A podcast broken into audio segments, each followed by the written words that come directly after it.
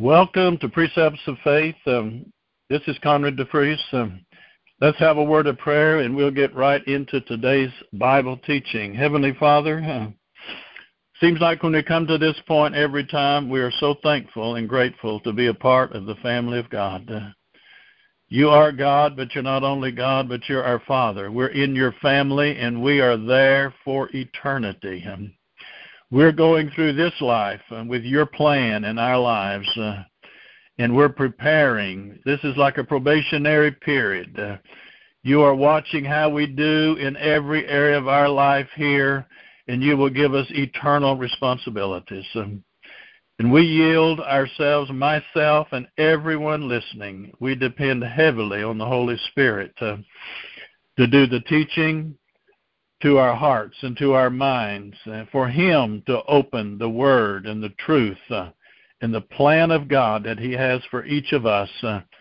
to our hearts and minds in Jesus' name. Amen.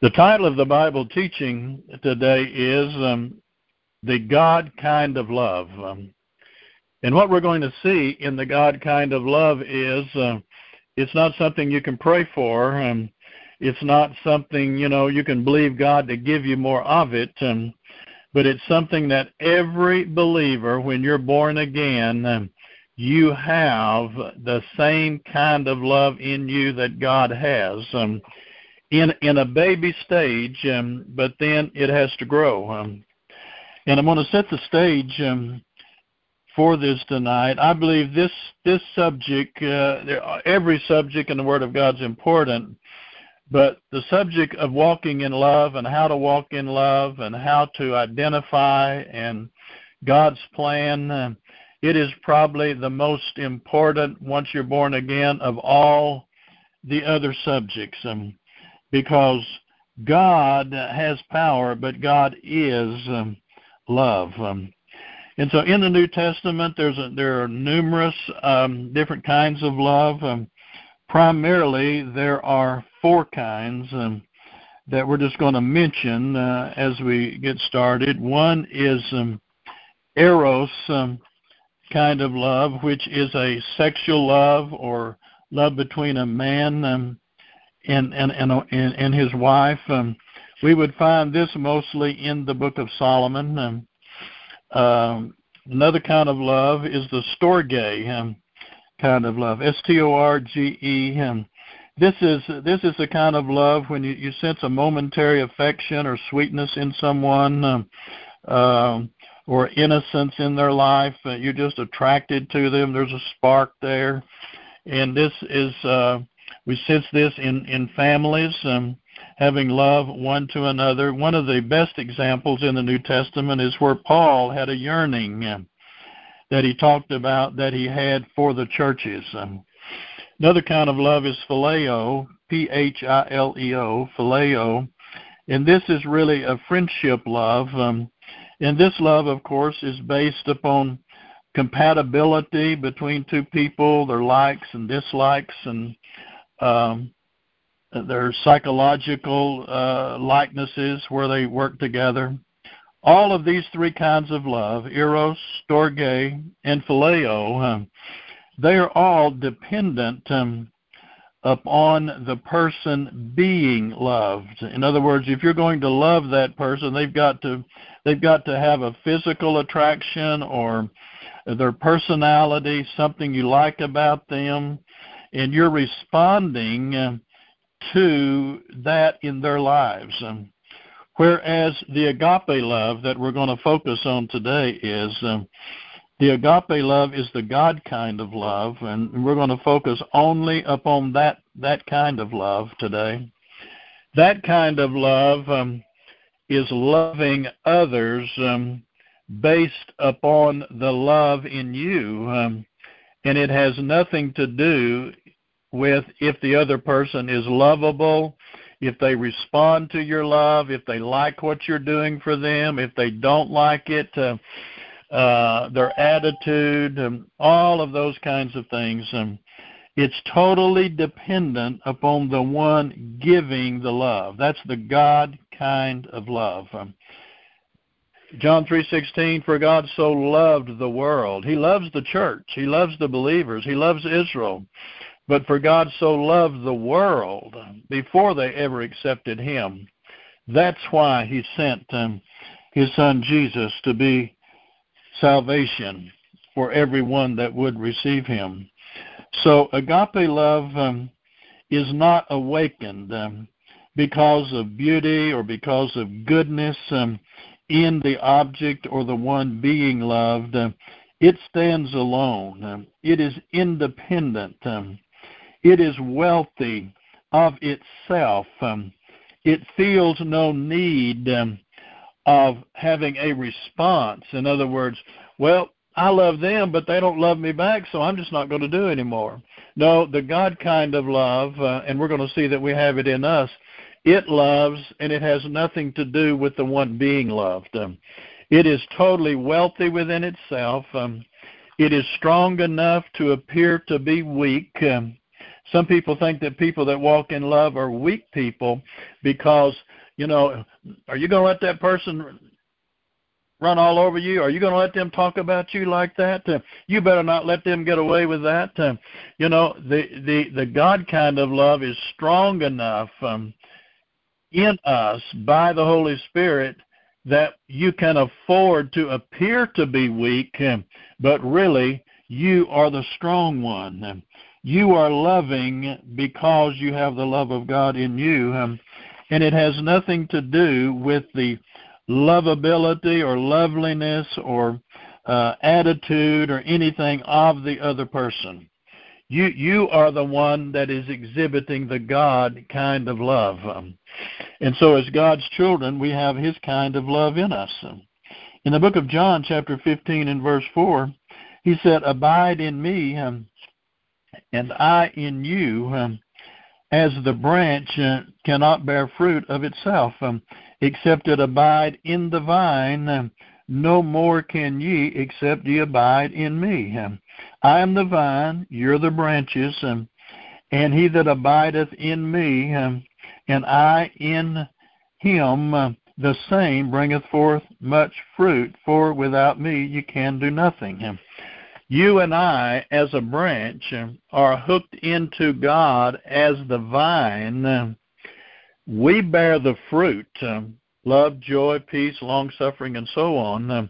But we're getting our strength, we're getting our life um, from the vine. We are the branches that bear the fruit. Um, but we are hooked into the vine. The life that's in the vine is in us. Um, the life of God um, that is in him is flowing through us. He's the vine, we are the branches. Um, in John chapter 13 and verse 34, he says, A new commandment um, I give unto you, that you love one another as I have loved you, that you also love one another.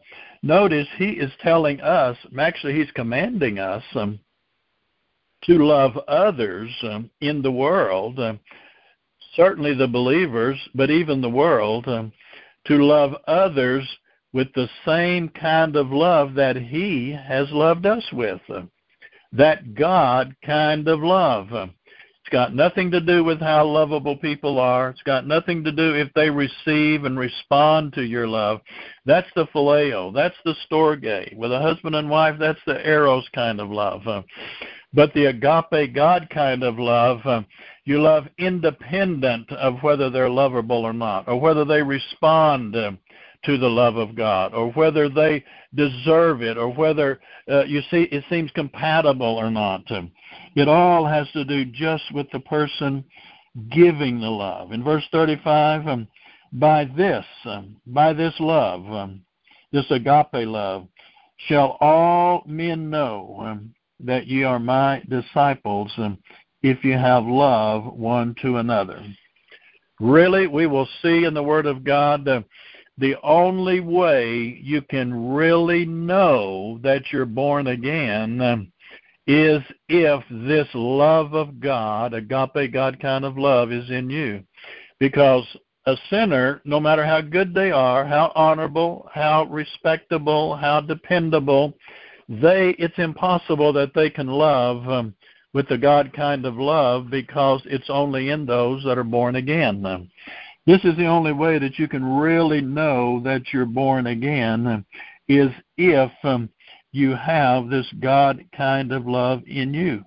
John chapter 15 and verse 12 um, This is my commandment um, that you love one another as I have loved you. Um, really, this is the one commandment that we have in the New Testament. You say, well, what about the Ten Commandments? Um, all of the Ten Commandments, any of them that would apply to us today, are fulfilled, um, and we will not violate any of those. Um, we will not steal. We will not do any of those things um, in violation of those laws and those Ten Commandments um, if we are walking in the love of God. Um, if we are walking and responding to the God kind of love. In the book of Romans, chapter 5 and verse 5, it says, um, And hope um, maketh not ashamed, um, because the love of God is shed abroad in our hearts by the Holy Ghost.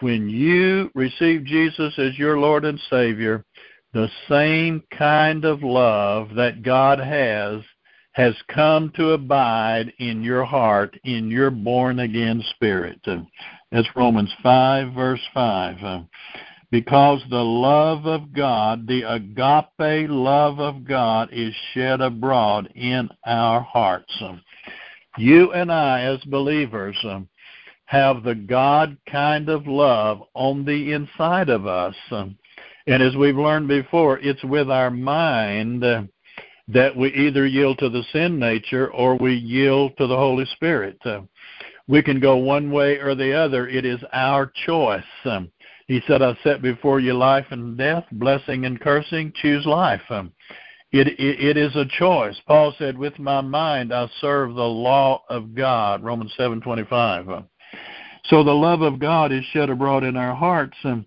and it's up to us to make a decision to yield to that love and to love others with it. Even friends, family, sometimes husbands and wives. Sometimes you're not ready to respond to as a family or husband and wife to eros love, or as friends or family to storge, or even phileo as friends. But sometimes you just have to love others with the love of God. Well, I don't feel it right now. You're not responding to what I'm giving to you. You're you're you're not treating me right. Um, but you can you can switch over from that natural way of love, um, and you can switch over and love um, that other person, regardless who they are, with the God kind of love. Um, in 1 John 4 and verse 7, he says, um, Beloved, let us love one another, for love uh, is of God. And everyone that loveth, oh, hallelujah, catch this, everyone that loveth is born of God um, and knoweth God. He says that's the one way you will know, and that's the way the world will know not because you carry your Bible, not because you go to church every Sunday. Those those things are certainly things that people aren't looking at. Um, but the Scripture is saying here, this is the way that you, they will know that you know God um, if you are manifesting and letting that love, the God kind of love, um, flow through you. Um, he says in Galatians chapter 5 and verse 6, um, for in Jesus Christ neither circumcision availeth um, anything, or uncircumcision, but faith um, which worketh by love. Um, just picture your heart on the inside. Uh, it's like a vessel. It, it, it, you could picture a vessel with water in it, um, and in that is the faith kind of water and the love kind of water. Um, in other words, you can't separate them. The faith is from God. The love is from God. You've received the God kind of faith. You have received the God kind of love. Um, and we could just spend the whole time just talking about all the things um, that you have that are of God that's on the inside of you. Um, and so you, you can't just excel in faith um, and not excel in love. Um, you can't. One just doesn't work. He said, so faith, um, which worketh by love. Your faith um, will work greater the more you're walking in the God kind of love. Um, uh, God is love. Um, in Ephesians um, chapter 3 and verse 17, um, he says that Christ may dwell in your hearts by faith, um, that ye, being rooted and grounded, hallelujah, rooted and grounded, rooted and grounded in love. Um, what's going to happen? That you may be able to comprehend with all saints um, what is the breadth, um, the length, the height, the depth, and to know the love of God, the love of Christ, which passeth knowledge. You know, knowledge is a great thing today. You certainly want the knowledge of God and knowledge to live in, in the laws of this world. Um, but he says, This love of God, um, to know the love of Christ, which passeth knowledge. Um, he said, That you might be filled um, with all the fullness of God. When you get when you get rooted and grounded and you go deep, you put the roots down. Sometimes people will show the love of God as long as it's kind of easy. But I tell you, when the test and trials comes, those roots go down, down, down, down, then the winds are not going to blow it away. When tests and trials come, uh, you're not going to be like a tumbleweed in in the plains of Texas somewhere. You, you're you're going to be rooted like a palm tree. That root goes so deep um, that it can survive in a desert. Um, that root goes so deep to to pull that water way down in there. And that's the way it is as believers as we become rooted and grounded in love, what's going to happen to us? That we might be filled with the fullness of God. Love is the key. Love is the greatest key to victory. Anytime you're having a problem, anytime something isn't working, a prayer isn't being answered, the first place to look is your love walk if you if you're believing God for something, if something seems to be have a roadblock in it, the first place you want to look is check your love life. Um, and we're not going into these verses here tonight, but you know, make one translation says, make that your great aim in life. Um, is to walk in love. Um, is to walk in in the God kind of love. Um, in First Thessalonians um, chapter five and verse eight, um, it says, um, But let us um, who are of the day. Um, you know, he says we should awake to righteousness. He really says, awake from amongst the dead. Uh, people are spiritually dead all around us. Um, we don't want to think like them. We don't want to act like them. Let us who are of the day be sober, putting on the breastplate of faith uh, and love. Um, those two things protect our heart. They protect our lives. They're like a breastplate. When the enemy is attacking you, those are the two major things the shield of faith wherewith you can quench every fiery dart of the wicked. And love is a breastplate to walk in love. Give no place to the devil. Oh, I love this scripture coming up here. First John chapter two and verse ten. He that loveth um, his brother abideth in the light, um, and there is none occasion of stumbling in him. You ever wonder, well, Lord, I just need to know what to do.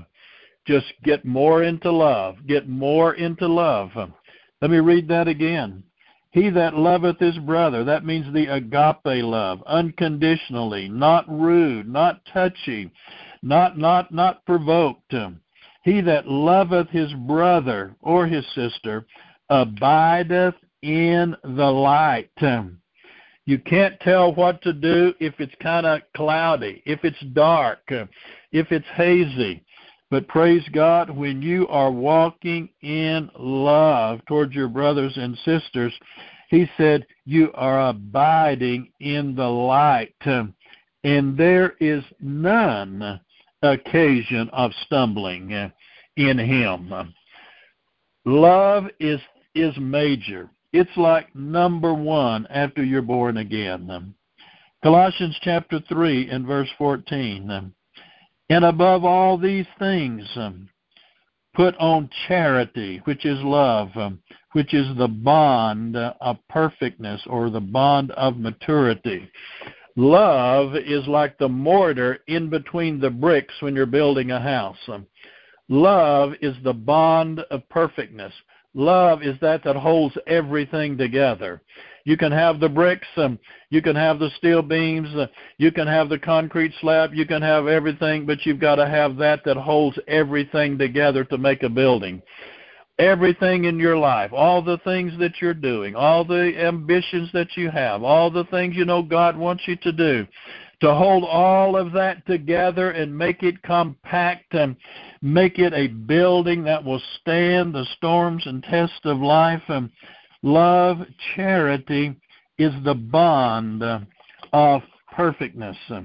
It is it is the bond of perfection. In the book of First Corinthians, um, First Corinthians is the the gives us the definition of what love, the love of God, really is. In First Corinthians, in the King James, verses chapter thirteen, verses one through four, he says, "Though I speak uh, with the tongues of men and of angels, and have not charity or love, I am become uh, as a sounding brass um, or a tinkling cymbal. And though I have the gift of prophecy and understand all mysteries. Isn't that tremendous? I, I can have all of these things um, and all knowledge. Um, and though I have all faith so that I can remove mountains and have not charity, I am nothing. And though I bestow all my goods to feed the poor, and though I give my body to be burned, and have not charity, it profiteth me nothing. When I think about that, it profits me nothing. It may profit them. I'm giving them something. I'm helping them. I'm doing for, for them.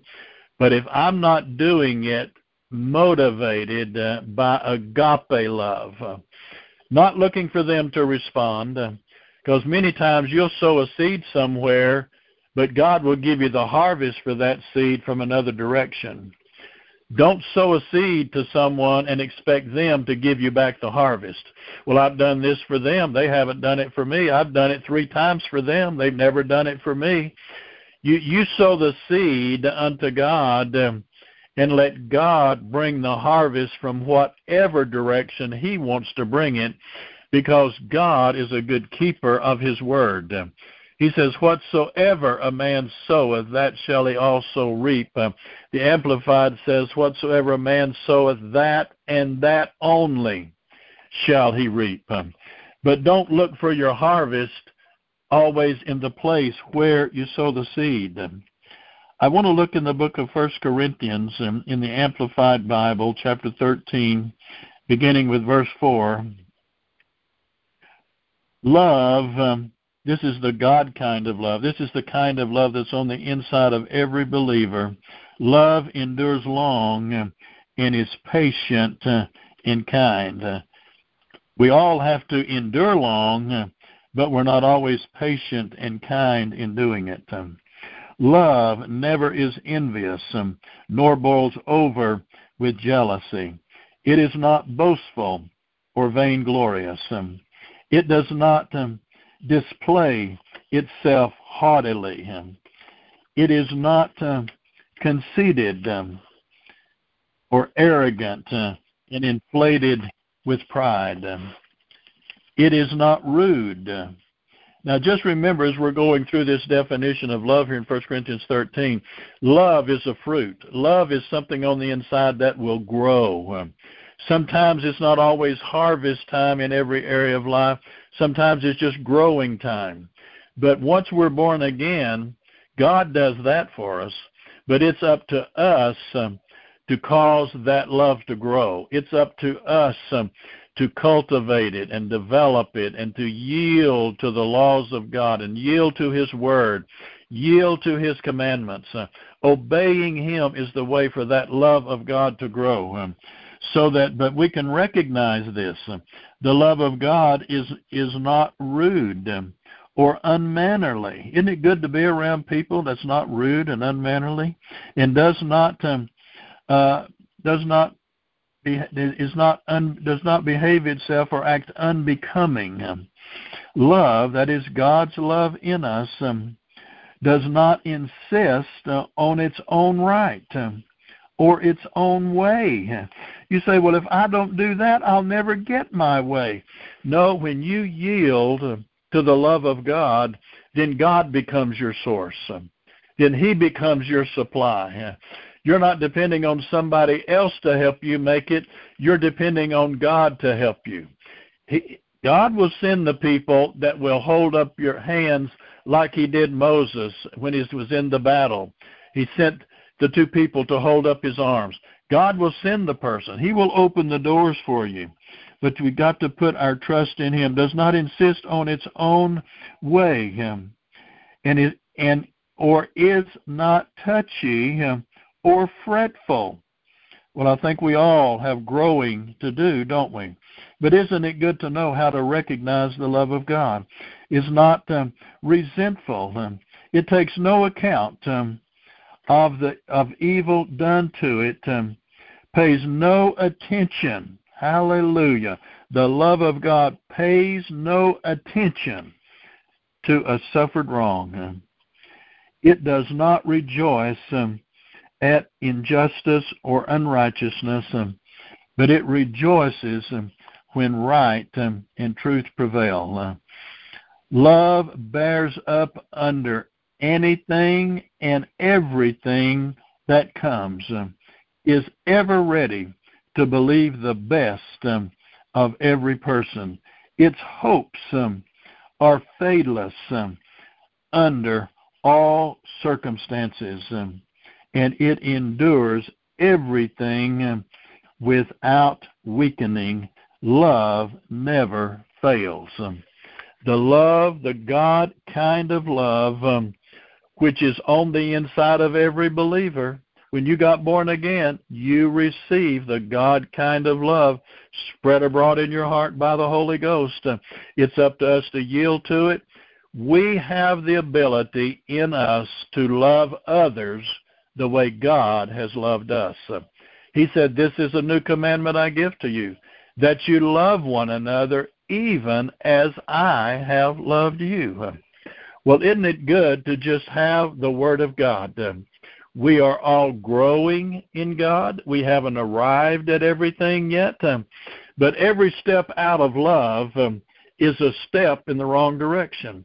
Every step out of love is going to open a door for the enemy every every step in love um, is going to strengthen your faith. It's going to strengthen your walk with God um, so that the blessings and covenant benefits of God uh, that you are in position to receive um, what God has already done for you through the death, burial, and resurrection of Jesus Christ. And well, remember the words of Jesus in Mark 9, verse 23 all things um, are possible to him that believeth.